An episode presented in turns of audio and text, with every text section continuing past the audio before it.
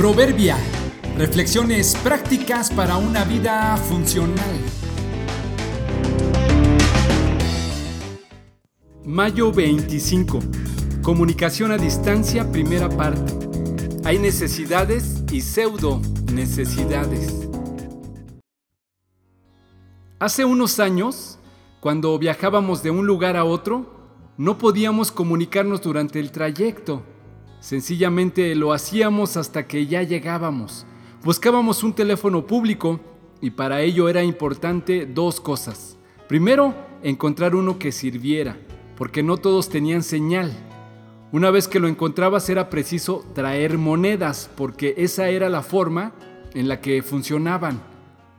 Hay que recordar que comunicarse a otro municipio o a otro estado era considerado larga distancia y el costo era carísimo. No todo el mundo tenía una línea telefónica en su casa. Y para contratar una, había que hacer una solicitud y esperar meses a que se dignaran en ir a instalarla.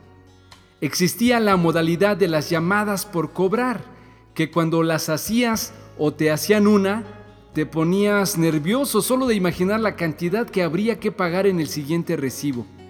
Para ello, habría que llamar a una operadora y decirle, Señorita, deseo hacer una llamada por cobrar a tal número. Ella marcaba y a quien contestara le decía la siguiente frase. Tiene una llamada por cobrar del número X. ¿La acepta? Y uno tenía la opción de hacerlo o no. E incluso podías preguntarle de parte de quién era la llamada para decidir si era en verdad necesario contestarla, porque había unos aprovechados que lo hacían así para no pagar.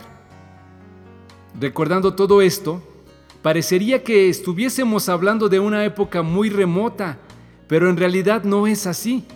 Lo que sucede es que los humanos tenemos la capacidad de adaptarnos fácilmente a lo que sea y además muy rápidamente considerarlo una necesidad.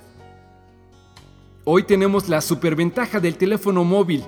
Se metieron en nuestra vida para hacerla más fácil y accesible y nos hemos vuelto completamente dependientes de ellos si lo piensas bien, se ha vuelto casi un dios, pues es casi imposible imaginar la vida sin él y al olvidarlo, muchos suelen decir que les falta algo, que se sienten incompletos.